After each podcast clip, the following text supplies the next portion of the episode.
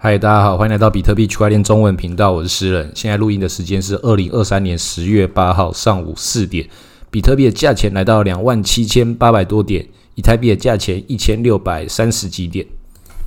虽然对我们币圈而言，又是一个横盘的一天，就是虽然涨了一千多点，又跌回来，就是两万七左右，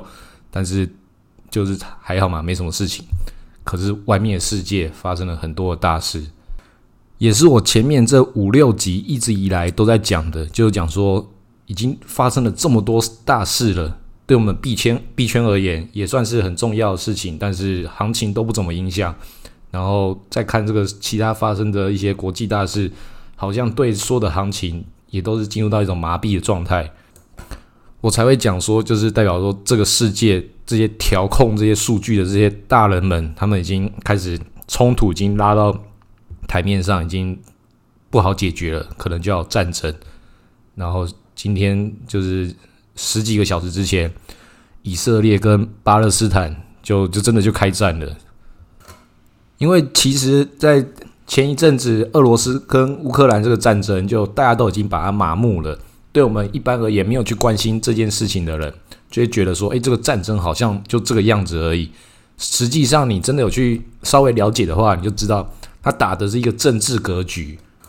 乌克兰他自己是不可能可以打赢俄罗斯的，但是有其他的西方国家、欧洲、美国就是会投入军援给他。那如果所有人都真的投入这场战争的时候，那俄罗斯一个人也不可能打赢全世界嘛。可是正正就是因为全世界的人不会一次全部一起投入他，他就卡在一个不上不下的这个状态。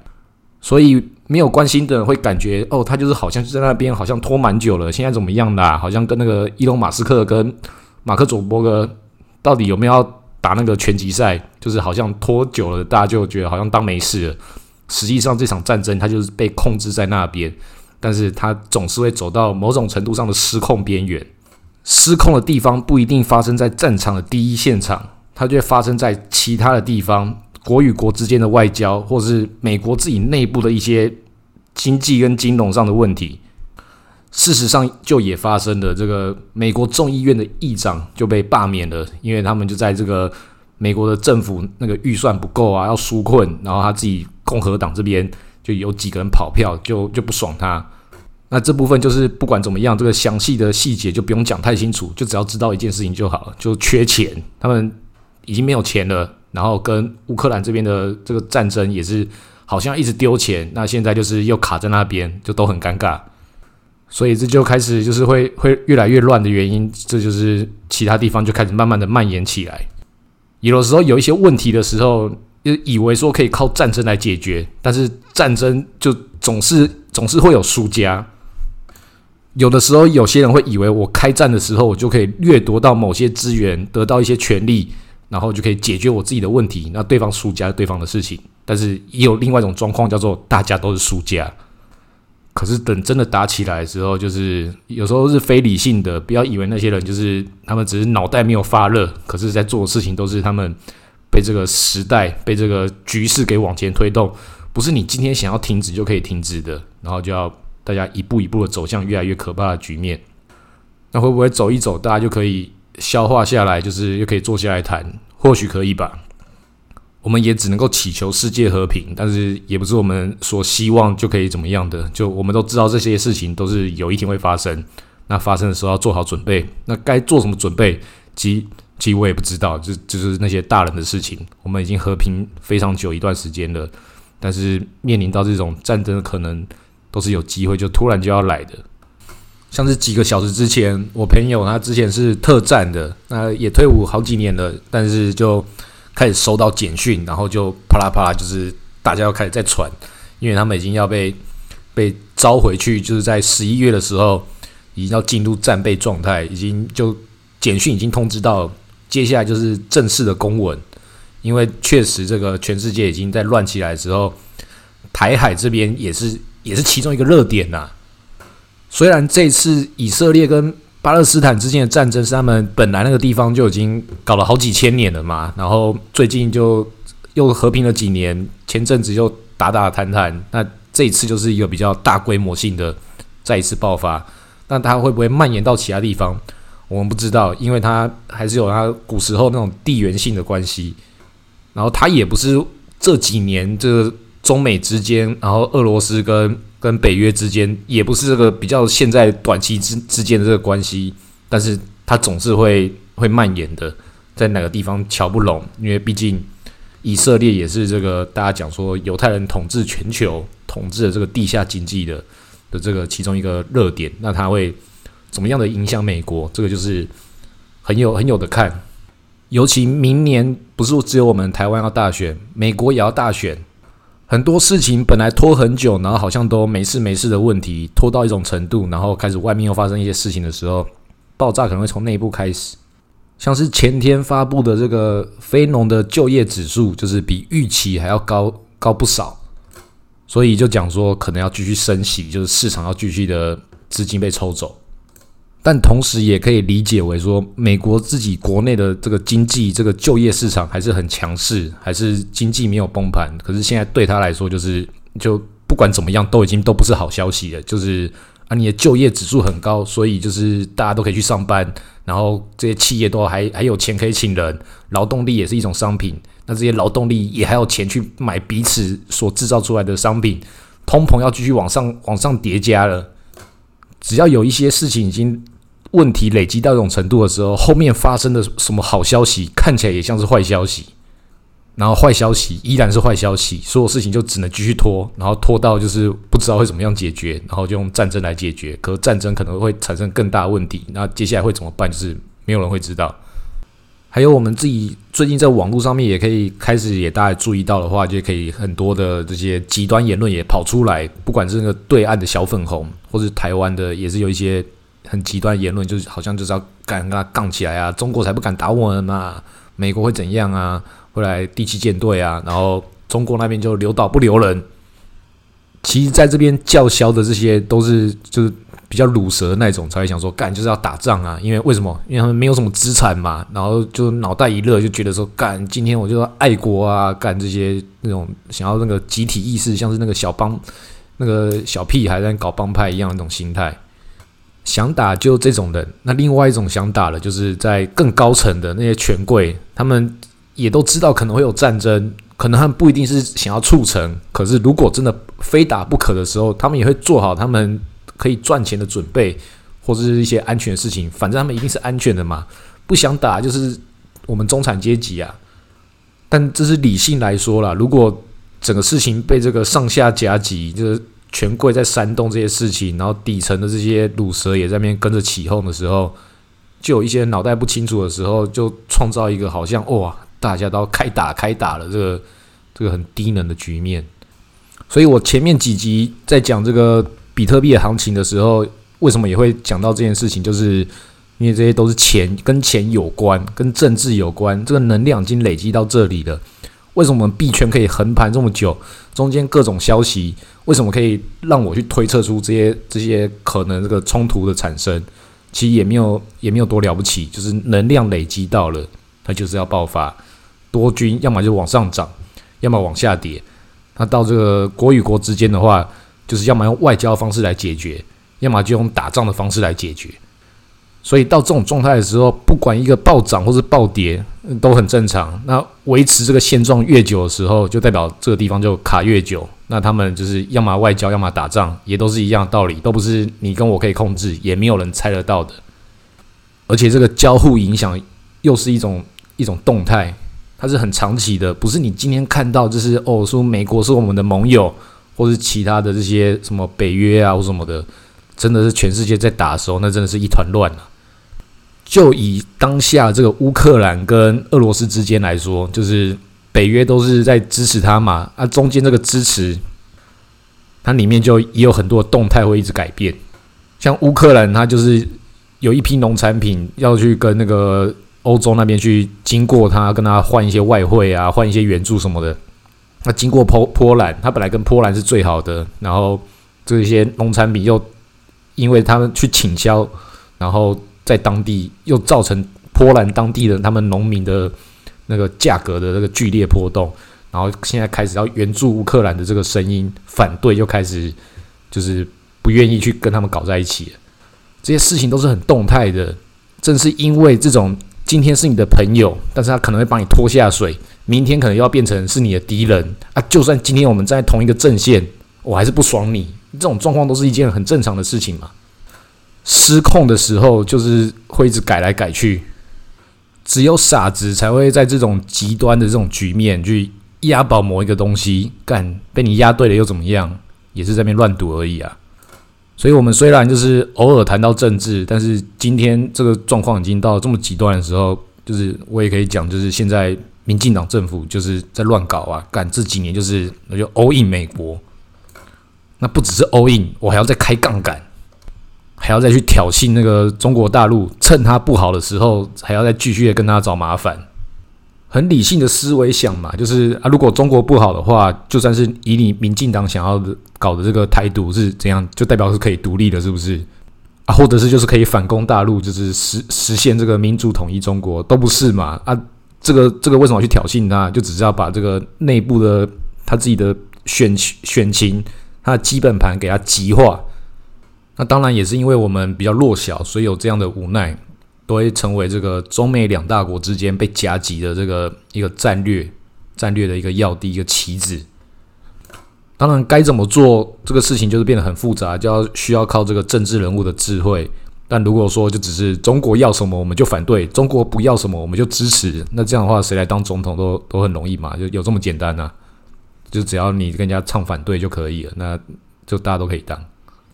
或者是现在这个美国好棒棒，我就一直 all in 美国；就台积电好棒，我一直 all in 台积电；比特币好棒棒，一直 all in 比特币。就所有人都知道，这绝对不是这样玩嘛，而且还一直开杠杆，那就是要被爆仓啊。那现在就是现在各种状态，就是就大家都看得出来，都很尴尬。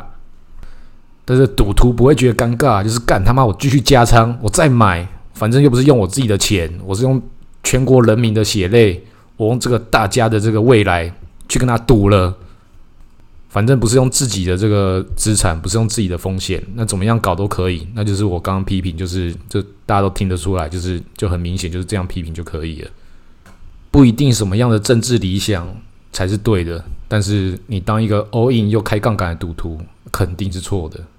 那现在最好笑的是，就是一样还是美国，美国他明明自己就是握有这个美元最强势，把美元给武器化，去搞这个世界。各种不同的地方，就是他那个敌人，中国、俄罗斯，我搞你，我还给你经济封锁、金融制裁，啊，一样也搞到这些跟他同盟的这些友邦。本来以为自己在搞那个乌俄战争，可以可以去那个制衡欧洲，然后这个能源还可以自己再反倾销回去卖更贵的那个石油啊，这些什么天然气给那个欧洲，还自己偷偷在跟那个俄罗斯买。你看这种就是手段就很肮脏恶劣，但是如果说他都是做这个只是调控，我左手买右手卖去赚这个中间的手续费做价差什么的话，就啊恶劣是恶劣，但算你聪明。他现在愚蠢的地方就在于说是干自己当庄家还要在下场继续赌啊干，之后他他他赌输了嘞，赌输的话就像那个 FTS 那个交易所阿拉米达一样，就要干大家一起爆啊。那台湾民进党政府。最好笑就是，你都已经看到美国都自己下场赌了，还感觉他可能这状况不是很好的时候，还继续押宝他，就是干就是沉没成本嘛。就算被你押对，就算这是美国最后还是要把这个中国跟俄罗斯打一仗啊，这样是台湾夹在中间，是你这个押宝押在那边，你真的赢的时候是有命可以花这个钱哦。那些权贵可能有啦，但是我们一般的平民百姓是不会有这种机会的。但是，就如同这个美国看劳动力市场，跟那个台湾的民进党政府看这些说的选民一样，对他来讲都只是数字啊。我今天煽动你要做什么事情，就是你就你就听我话，因为他是一个老牌的民主政党，推翻了党国教育的国民党，所以他就是对的。然后就用这样的红利一直玩到现在，每年二二八的时候出来再提款一下。实际上，民主很简单，就是人民是主人。所以是我们希望政府怎么做，我们要求他怎么做。那当然就是在掌握这些权力的人，他们拥有更多的话语权，他们会告诉你什么是民主。所以是我要怎么做，我建议你投票给我，然后再告诉你，只有他可以定义民主的时候，那这个事情就走入一种邪教了。就跟希特勒当年一样，就是他也是民选上来的一个邪恶帝国啊。他当时煽动的是什么？煽动的是他们在第一次世界大战的时候，这个跟英美这些国家他们签订的不好的条约，然后觉得说我们现在要来反对这种当年的不平等条约。我们虽然战败了，但你也不能这样对我们吧？感觉好像很师出有名，然后就开始把一个事情越滚越大，变成一种在民主之下产生的一种极端意识。那最后怎么样？一样是战败了。因为他就是一个邪恶的政权，甚至就讲的更直白一点，他是一个歇斯底里的精神病政权。反对他的人就是反对德意志帝国，就是反对民主。那现在就是反对反对民进党的话，就把你打成这个中共同路人。这个笑话大家讲很久了。当然，你可以说没有到那么夸张啊，对啊。但是实际上，他可以这么夸张，他可以像像希特勒那样的时候。他一定这样选择啊！他就是在他自己可控的范围之内，就要把所有的自己的权限都要拉到最满，就是他都已经把杠杆开到最大了，所有资源都要投入。他说想要达到那个目的，那个目的还不是他所谓的台湾独立，那个目的是要选赢这场选战。希特勒的这个立场还相对比较正当，他就是要把这个合约重新改写。我们当年战败了，不代表我们就要继续被你们这些。战胜国给剥削我们人民的血泪，那现在就是中国有办法剥削我们吗？没有啊！现在他要就只是我要选赢啊，我要去跟中国挑衅，我要开杠杆。当一个国家统治阶级让自己变成某种程度上的选举机器或是战争机器的时候，他就不得不走向某种程度上的极端，就会像二次世界大战的德国或者二次世界大大战的日本一样。他们已经就是要为了要达成这个目的，那为什么要达到这个目的？不知道。我已经先立定好之后，所有人就要 follow 我，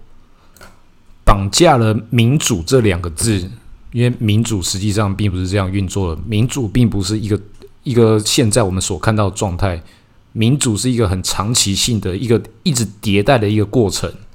同时，民主也不是一个目的，它是一个工具。民主是一种去中心化的体系，调控了这个世界、这个社会，大家不同的这些利益共识，然后达到了某一个想法，然后去跟这个世界交换我愿意付出的代价，跟我想要得到的一个结果，然后对这个内部的这个社群、这个体系，达到我们能够可以得到的一些利益跟生存条件。让我来举例的话，古时候的威尼斯，大家都知道那个意大利的威尼斯。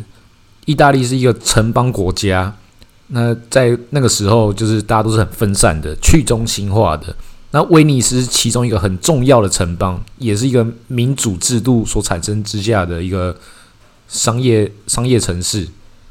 那当时在十字军东征的时候，他扮演了什么样的角色？他就是一个平常就是大家一样白天工作、晚上念书、假日批判的一个一个普通的城邦。但是只要有发生战争的时候，全城的人就一起投入到这个兵工厂的事业里面，就是帮这些其他要打仗的国家生产这个他们要要做战争准备的一些机器，因为他们垄断了这样的这个重要资源军工品。那为什么它跟我们台湾有很像地方可以参考呢？因为它也是夹在这个不同的两大势力之中。一部分就是那个天主教、基督教这个信仰体系，另外一部分就是耶路撒冷、中东那边的穆斯林体系，夹在这两个世界之中。当然，它是比较偏向这个基督教信仰的那一边，就像我们台湾是现在比较偏向美国所代表这个民主精神的那一边，但他在中间就玩得很溜啊，同时输出了这个军需品这些。兵工兵工厂这些工业之外，然后就是跟着这个十字军去占领了一些这些沿海地中海的一些沿海都市，也有输出他自己的佣兵部队。他知道这个两大强权之间的战争都只是这个世代这个波动之一，不会有人马上打赢一场战争，然后就直接打赢。他一定是有来有往的，然后他就是也是去进攻的其中一个。也是这个基督教的这个都市，就打自己人啊。然后占领了那个国家之后，穆斯林那边又又再打回来，打赢了。但是他们所占领那个港口，他们就死守那个港口，那是最有价值的地方。就是虽然虽然我赢了一百分，但是又退回到剩下二十分，但那剩下那二十分是掌握在我自己手里。然后透过一些外交或者一些宣告，让这个基督教的这个教皇也都是觉得说是好了，也只能够接受你这样的结果。威尼斯就得到了这个这些不同的这些订单，然后也占领了一些新的这些沿海都市，继续强调自己是那个基督教世界的这个中流砥柱，支持这样的十字军东征的事业，同时也是占领了那个都市，然后走着它的中间路线，就是啊，你把这个国家的大部分地方占占领走了，穆斯林都占领走了，但是我握有这个。对外联系的贸易港口，我一样跟你穆斯林做生意，一样跟这个基督教世界做生意，所以他就卡在这个中间，做的很优秀，这个左右逢源。当然，这不一定是多光彩的事情，但是他很强势，而且也是非常的心狠手辣。但这就是战争残酷的那一面。如果你没有办法去选择说你支持某一方，你可以赢的时候。因为不管怎么选择，你都是你选择哪一边，你都是输的。那你要选择的是什么？就选择你自己所选择，就是这个民主是什么样的人？这些威尼斯的这些城邦的市民给这个当时威尼斯的市长，我给你这个权利，为威尼斯的人做出最好的决定。那他就这么做，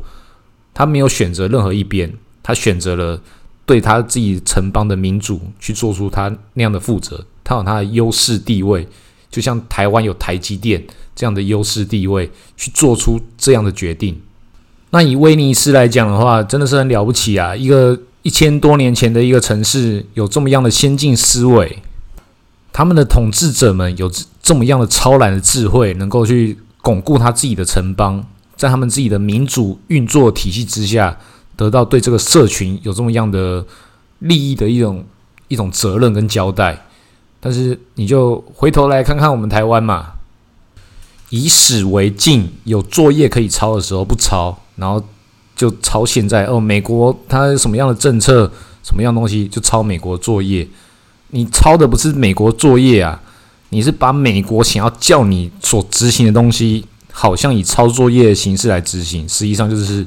你在执行他的政策，你在选边站的这种选边站，就是要得到得到这个选边站的结果。所以，我们继续讲政治的话，就是不管你是台独或是统一，总是有更长远的那个目标。那现在现在怎么看？就是这些台湾的这些政党，就是他们所选择的都不是他们更长远目标，都是当下能够能不能够赢得这场选战，然后能够收刮。岛内现有这个这个体系的利益而已，那就只是在收刮民脂民膏而已啊！不像刚刚我讲这个威尼斯，他在创造从外部利益之中来为他自己的内部社群得到更好的一个条件。不管你选择台独或是统一，这都不是一个对的选择。台湾有很多优势，实在是明显的不得了。很明显就是台积电就是其中一个嘛，然后就是我们是这什么国家主权未定论，要成为这个金融中心，也是一个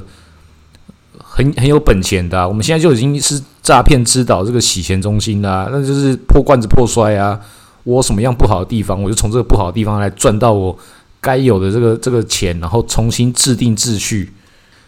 不是每天这边摆烂，然后从摆烂之中得到目标，从摆烂之中得到这个你现在能够苟延残喘的利益而已。就像是各地的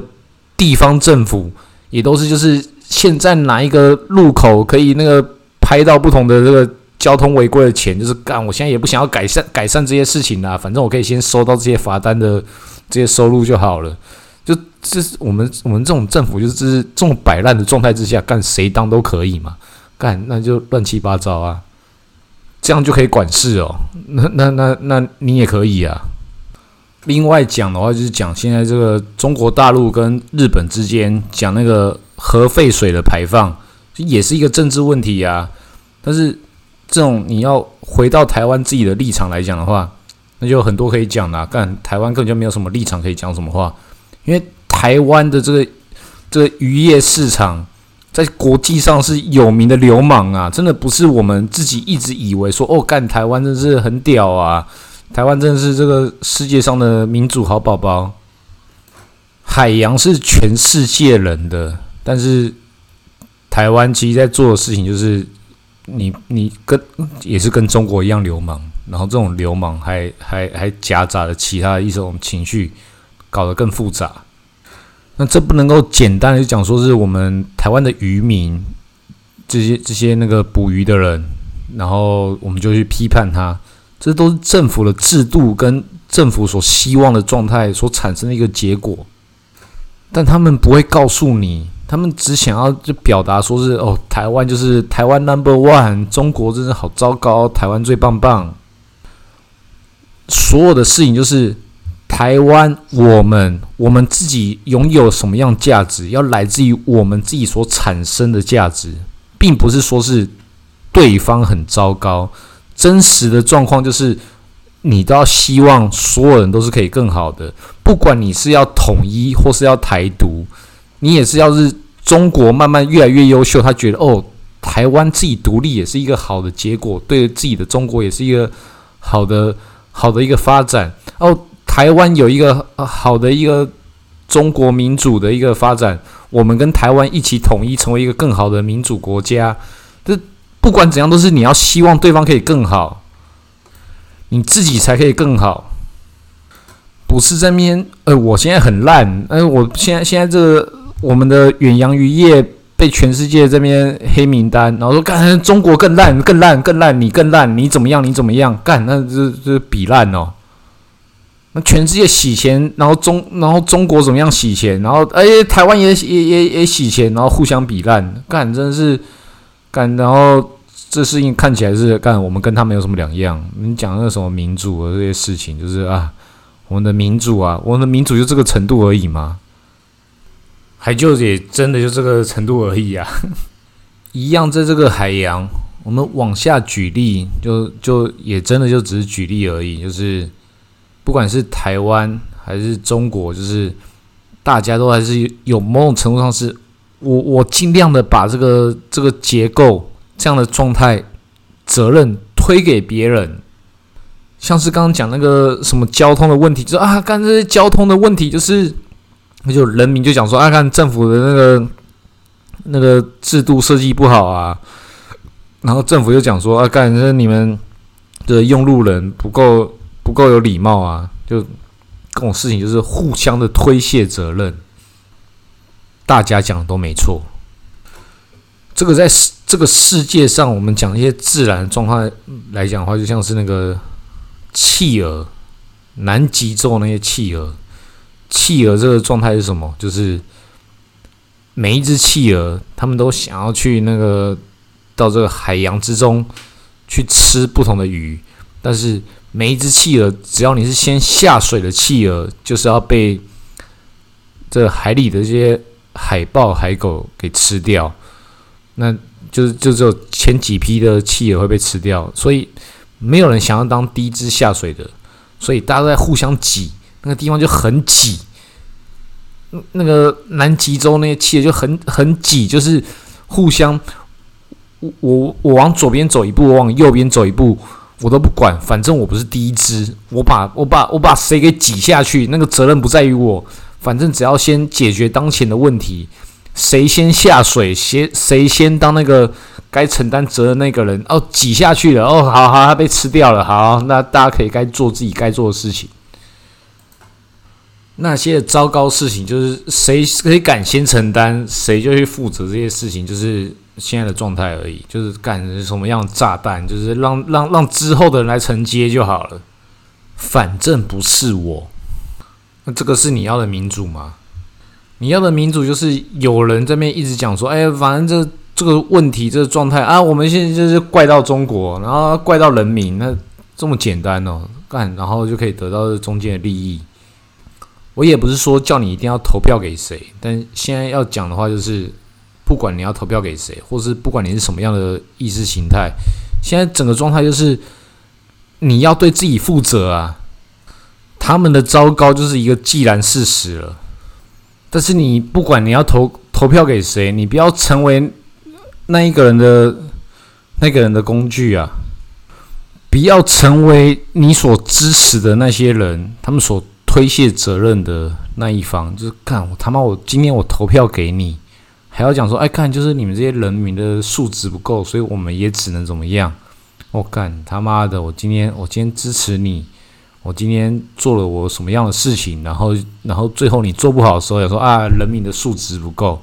我干，还真的素质不够哦，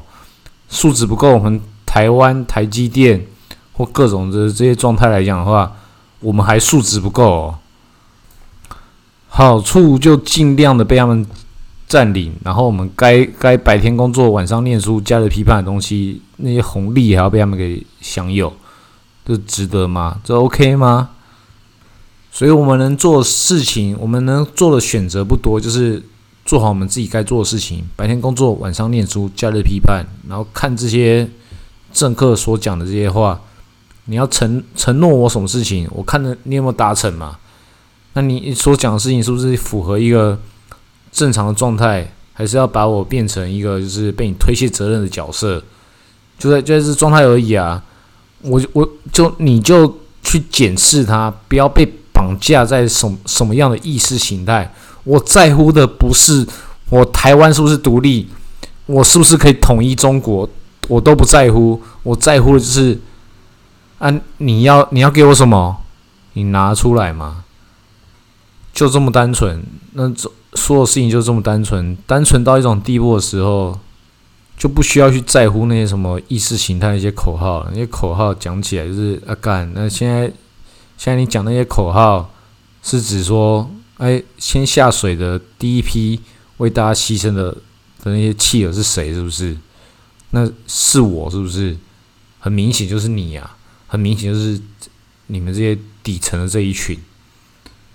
到最后拿出扫把刀打仗那一群，就是就是这一群啊。战争这件事情就是眼在咫尺，我们要。要打什么样的战争？我们所在乎的事情是什么？你要为什么而战？每天的战争就已经很多了，每天要讲一些账单就已经就就已经是你的人生的战争了。干还要还要去搞这些不是你的战争，搞那些其他的事情。干账单不是战争吗？每天早上几点起床不是战争吗？不要成为别人的弃儿啊！不要被挤下去当那个被挤下去的第一批炮灰。每天都要认真的吃饱睡好，保持一个自己良善的内心，去检视这些政治人物、这些政客，他们所要求你什么东西，要想着是你要要求他们什么，他们给出你什么样的状态，他们真正所做的事情是什么，让他们去兑现自己的承诺，不要让自己成为那样的弃儿。好，今天录到这里，谢谢大家。